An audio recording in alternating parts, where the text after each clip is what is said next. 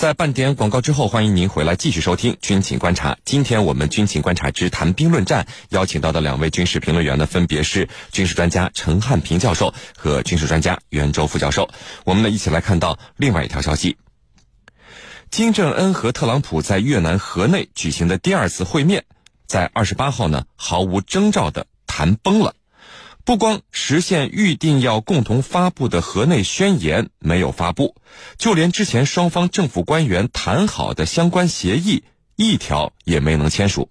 那么这个消息一出呢，受到这个突发情况影响最大的不是美国，也不是朝鲜，而是翘首以盼的韩国。韩国股市呢率先做出反应，创下了自二零一八年十月底以来最大的单日跌幅，而韩元对美元的汇率跌幅呢也超过了百分之零点四。韩国总统府青瓦台则是混乱了三个多小时后，才对这个结果做出了回应。为什么金正恩和特朗普没谈拢，韩国却成为最受伤的那一个呢？我们和您一起来聊一聊这个话题。袁教授，首先呢，想请您给军迷朋友们介绍一下，就是韩国在整个朝鲜最高领导人金正恩和美国总统特朗普会面的过程中啊，它起到了什么样的作用？还是韩国只是一个等待结果的旁观者呢？好的，那么就在金特会中发挥的作用而言呢，我认为啊，韩国在其中扮演了一个积极的推动者的作用。呃，韩国是第一次金特会的促成者。去年六月份，呃，我们记得在新加坡举行的第一次金特会，呃，实际上它就是韩国大力促成的。呃，我们回忆一下去年文在寅为缓和半岛局势所做的努力，我们就可以看出，韩国啊，呃，在去年一改对朝的敌对态度，促成了十一年来韩朝首脑的首次会晤，并且发布了板门店宣言。那么金文会从某种意义上讲，缓和了半岛一度剑拔弩张的紧张局势。给和平留下了一个重要的机会窗口，同时呢，也为顺利的实现第一次金特会创造了条件。文在寅在完成了金文会之后呢，第一时间就表现表达了对金特会的期待。那么自此，朝鲜半岛的局势呢，就发生了一个逆转，缓和和和平代替了对峙和战争，成为半岛的主旋律。那么这无异于逼着特朗普放弃遏制和战争的政策，不得不接受金正恩的。这个正面对话，那么这才有了去年六月第一次金特会。呃，那么在新加坡呢，这个会晤之后呢，呃，美朝双方在半岛问题上虽然达成了一些原则性的共识，但是呢，呃，这些原则在会后实际上大多是得不到有效的落实的。那么半岛局势虽有所缓和，但是悬在半岛头上的战争之剑却并没有因此消失。所以，韩国在第一次金特会之后啊。更加积极地推动了第二次金特会的实现，以期望第一次金特会关于半岛无核化的一些模糊的原则呢，能够变成实实在在的具体条款。为了促成第二次金特会呢，韩国在这期间也做了不少努力。呃，在美朝的谈判陷入僵局的情况下，韩国不断地为美朝之间通话做传声筒。那么第，呃，而且呢，这个韩国还甘当美朝首脑会晤结果的一个买单者。为了促成美朝第二次首脑会谈的实现，韩国可以说，呃，频繁的给美国吃了定心丸。那么，呃，文在寅在金特会之前呢，就表示韩国做好了响应特朗普一切要求的准备，这就明显要为美国减负，为金特会的结果买单。所以说啊，韩国在金特会的作用还是非常积极的。那么，并非只是一个等待结果的旁观者，而是一个积极推动的参与者。只不过呢，由于在安全问题上，韩国过度的依靠美国，所以呢，它的影响力又是有限的。那么，呃，并没有能够在金特会的过程中呢，发挥一个主导作用。那么，最多呢，只能说是一个推动作用。呃，是您。那么，程教授，朝鲜最高领导人和美国总统的二次会面啊，什么协议也没签成，韩国好像对这个结果很意外。而韩国目前来看，受到这个结果的影响也是最大的。呃，股市、汇率都是大跌，就连韩国总统府也是措手不及。那么，您怎么看朝美领导人会谈无果，韩国却成为受影响最大的那一个呢？呃，为什么韩国成为受影响最大的一方呢？因为我们知道啊，呃，文在寅曾经访问过朝鲜，而本来也设想金正恩会回访韩国，也就是说，在韩国政府看来，他们对朝鲜半岛的局势是寄予厚望的。为什么这么说呢？有几点我们特别关注。第一呢，就是多年以来，韩国是最为惧怕朝鲜的一方，因为朝鲜威胁说，它有多少万门的火炮直接对准了首尔。那么，如果万炮齐发，首尔会变成一片火海。在南北的这种对峙当中，朝鲜是关脚的，韩国是穿鞋的。关脚的不怕穿鞋的，可是穿鞋的永远惧怕。关脚的，所以在这种局面之下，韩国方面无论如何都需要，也都希望半岛局势能够稳定下来，把他们的安全之虞呢，安全的顾虑给解除。第二呢，朝鲜的核设施在美国看来，如果说去除你的远程弹道导弹，那么剩下的就是中短程了，也就是说。对谁构成威胁，那就是韩国。所以在韩国政府看来，如果你美朝之间能够达成协议，能够使朝鲜不再发展核武器和导弹，那么最感到安全的，或者说第一个感到安全的就是韩国。可是你现在协议没有达成，不了了之，虎头蛇尾，韩国当然很担忧了。第三个因素，韩国的文在寅政府呢，他把跟朝鲜改善关系，特别是，呃，金正恩回访韩国，视为是他政治生涯当中一件重大的事件，有利于他未来谋求竞选连任。可是呢，如今一切都打了水漂，美韩之间没有达成任何协议。反过来，金正恩能不能如期回访首尔，也成了一个疑问。也就是说。文在寅政府在半岛局势问题上进行的布局有可能戛然而止。那么下一步还有更大的考验在哪儿？那就是美韩是否要举行联合军演？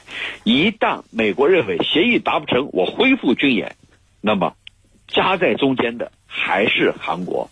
所以说一千道一万，韩国是非常关注这一次。美朝之间的高层会晤的，就是第二次金特会。那么这里头，特朗普有一个很小的细节，就是他和朝鲜领导人没有达成协议之后，打的第一通电话是给谁？文在寅，告诉他很遗憾，协议没有达成。那么这里头，我认为就是在安慰他啊，这个告诉他这样一个结果。同时要起到安慰的作用，因为最担心的正是韩国方面。主持人，袁教授，韩国在整个朝美领导人会谈中啊，您觉得韩国最期盼双方达成什么协议？是朝鲜战争结束，还是无核化的措施？是美国结束对朝鲜制裁，还是美朝新型关系的建立呢？您觉得哪一个是韩国最希望双方达成的措施？对于第二次金特会呃达成的措施呢，呃，韩国实际上对美朝双方啊达成给呃这个达成了这个中战宣言和无核化措施，都有相当大的期待。呃，刚才陈教授也分析了为什么金特会无果而终，对韩国会产生了如此巨大的影响。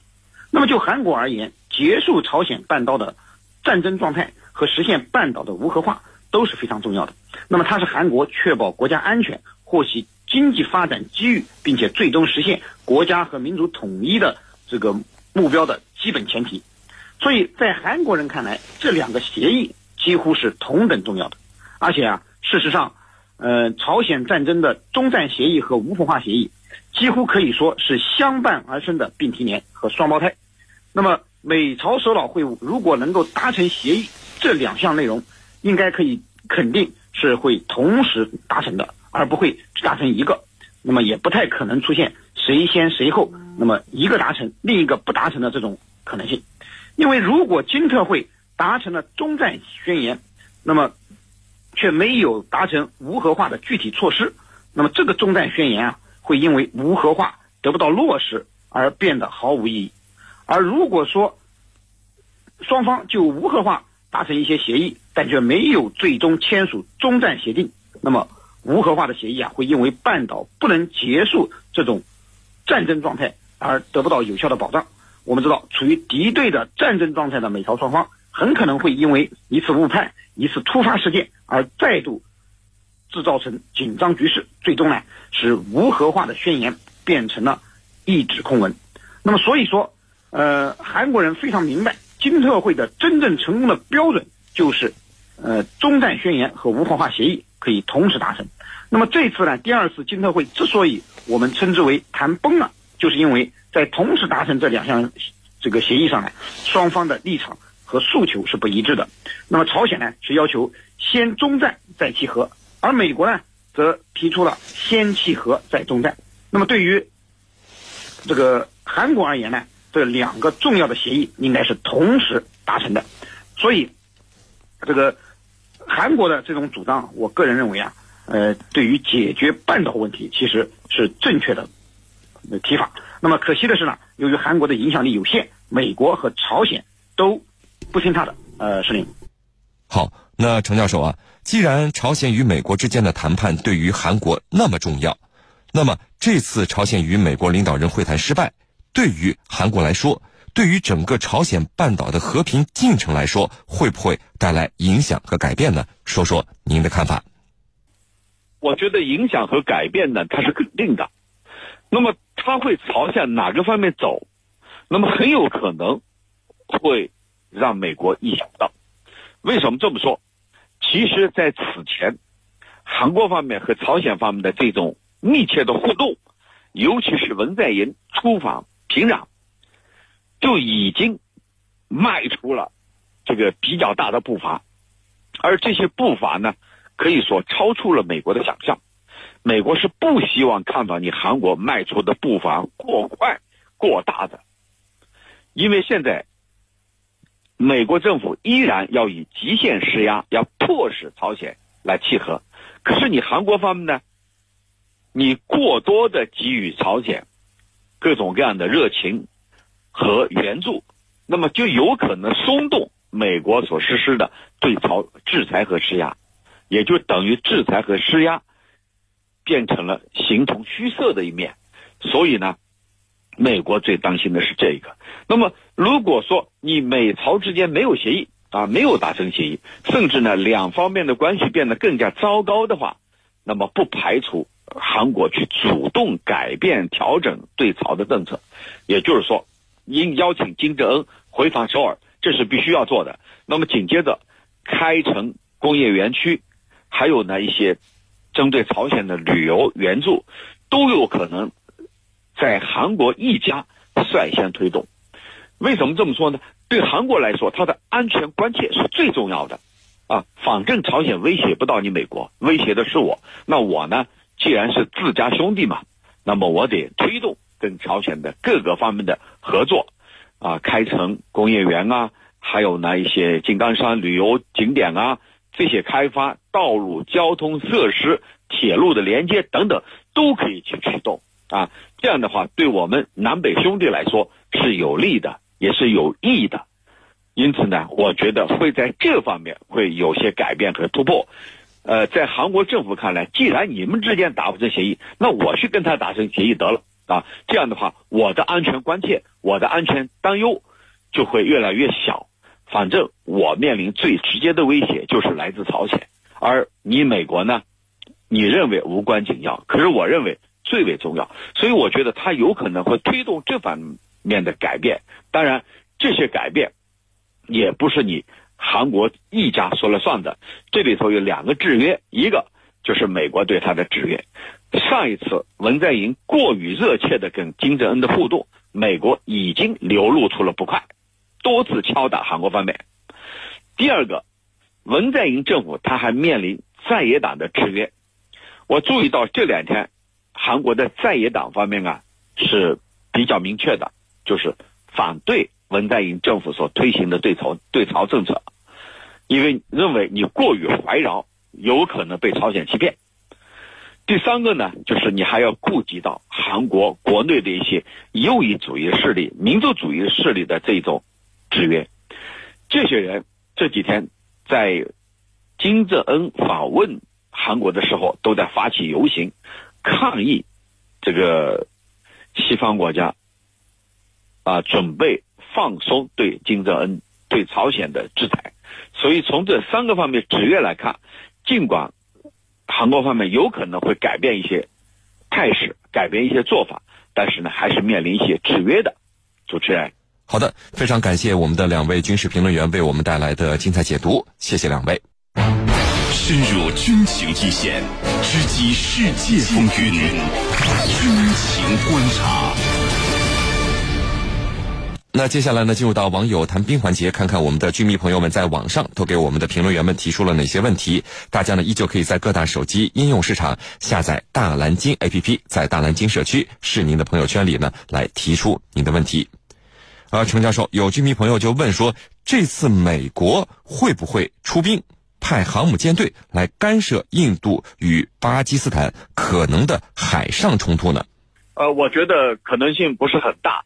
那么事实上，我们看到啊，美俄两个大国都在做工作啊，特别是特朗普在河内的时候，在越南河内的时候，就分别给两国领导人打电话，啊，这个美国的国务卿蓬佩奥也是非常的忙碌，给两国领导人致电啊，要求他们平息冲突，相互通气，坐下来谈判。可见啊，域外大国也不希望印巴能够打起来，因为一旦打起来，美国的南亚政策。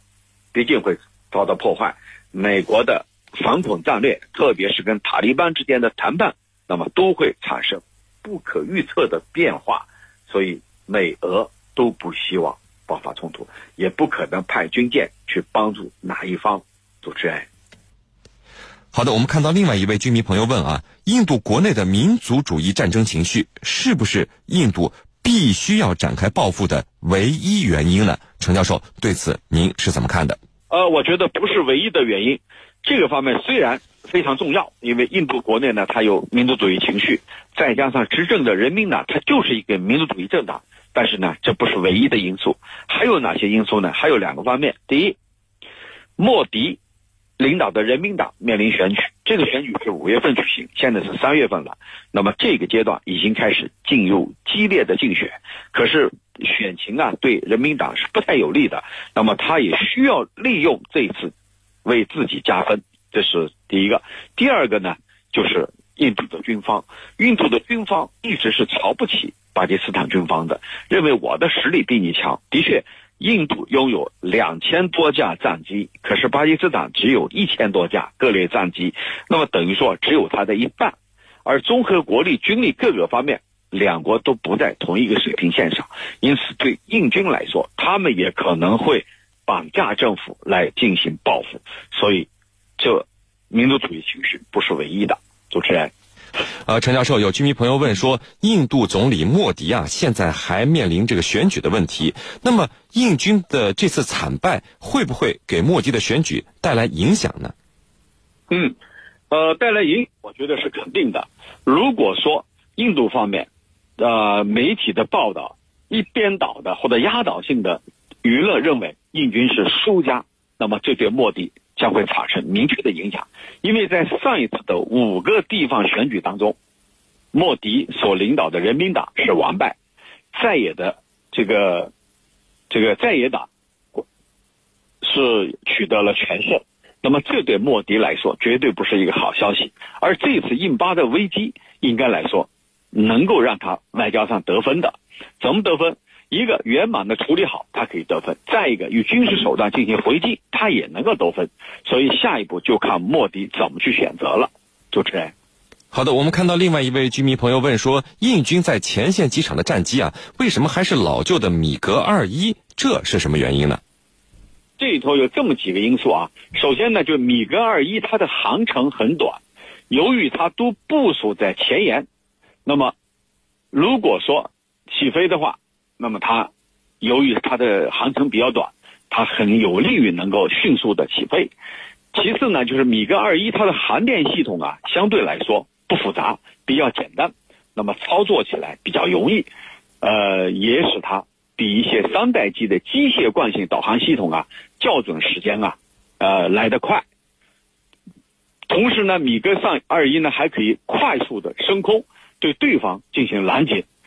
那么另外呢，这个还有一些因素啊，就是说，这个米格二一它是二代一，那么放在前沿，假如说损失了或者被对方击毁了，那么也不觉得可惜。如果说是最先进的战机放在一线用于空战的话，虽然能够确保胜利的系数，但是呢，如果损失一架，那就损失大了。所以这几个因素的叠加，是印军啊这一次选择了米格二一啊。主持人，呃，陈教授，有居民朋友问说，接下来印度还会继续空袭报复呢，还是会在地面发起作战？呃，我觉得下来这两个方面都不能被排除。呃，从地面就是炮击。因为你巴基斯坦已经大规模的炮击了，那么印军很有可能展开还击，啊，这是地面的。那么空中很有可能印军啊会升级，就是原来他采取的做法是偷偷摸摸的，那么下一步我认为有可能会升级。当然这里头有一个前提，就是莫迪政府到底出于一个什么样的目的？啊，你是为了捞选票，那肯定会升级。如果说偃旗息鼓，就此罢手，那么极有可能就这样了。双方尽快谈判，把飞行员给放回来，这是最主要的。但是，不管怎么说，由于这一次正好面临一个大选，就是未来的局势啊变得不可预测。主持人，好的，我们看到另外一位居民朋友问说，国际社会啊，好像对印巴冲突关心的国家并不多，这是为什么呢？嗯，这里头也是有原因的。为什么他们关注不多呢？你看最近有很多大事情。第一，非常震撼的啊，吸引全球注意的，就是金特会。第二次金特会在越南河内举行，这两天，紧接着金正恩将会访问越南，正式访问越南，这是除中国之外的第二个外交秀。所以核心和关注的焦点都在这个上面。那么在欧洲，英国面临脱欧可以说是一筹莫展，这也是世界关注的。再一个就委内瑞拉的局势，委内瑞拉由于美国一心要推翻马杜罗政府，可是呢欲速则不达，没有办法很快去推翻它，怎么办呢？就是温水煮青蛙。但是到目前为止，这只青蛙依然在水里活蹦乱跳，所以全球舆论关注的焦点在这几个方面。而印巴呢，恰恰是因为他们之间的这种零星冲突家常便饭，懒得去关心了，所以这就认为印巴冲突啊是一个老话题，没有多少新意。主持人，呃，陈教授，有居民朋友就问说，很多人觉得克什米尔又重新成为全球一个不安定的火药桶，您是怎么看的呢？嗯，的确，克什米尔地区啊，可以说冷枪天天有，越境也是家常便饭，的确是一个火药桶。呃，印巴克什米尔地区，还有呢朝鲜半岛啊，还有那些这个巴尔干。都被称为世界上的火药桶，是非常有名的。但是这一次呢，我觉得情况有点不同。啊，一方面呢，印度很快要面临大选；另外一方面呢，这个印巴两国呀，都需要外界的投资。外界的投资是最惧怕不稳定因素的。如果这个地方非常稳定，你比如说拿我们的周边像越南呐、这个柬埔寨这些国家来说，他们比较稳定，那就成为。各方投资的一个热土，那么印巴很显然不希望造成一个动乱的局面，因此呢，我认为双方见好就收的可能性是非常大的。主持人，好的，我们看到另外一位居民朋友问说，巴基斯坦方面为什么只进行了驱逐，没有击落印度战机呢？嗯，我们设想一下，假如你把印度的战机给击落了，那个性质就变了，事态就会扩大，那么印度肯定受到羞辱啊。他会不依不饶啊，所以把你驱逐出境，你是入境我们的，我把你驱逐，也表明呢我的姿态，我不让你入侵，但是我也无意去扩大战火。而对印度来说，他也有台阶了。你看我达到目的了，炸死了对方三百多人，那么我也回来了。所以呢，双方啊都满足了颜，保住了颜面啊，也就意味着不太可能大规模的继续打下去。主持人。好的，因为时间的关系呢，今天的军情观察到这里就结束了。是您代表编辑赵晨，感谢您的收听，我们明天见。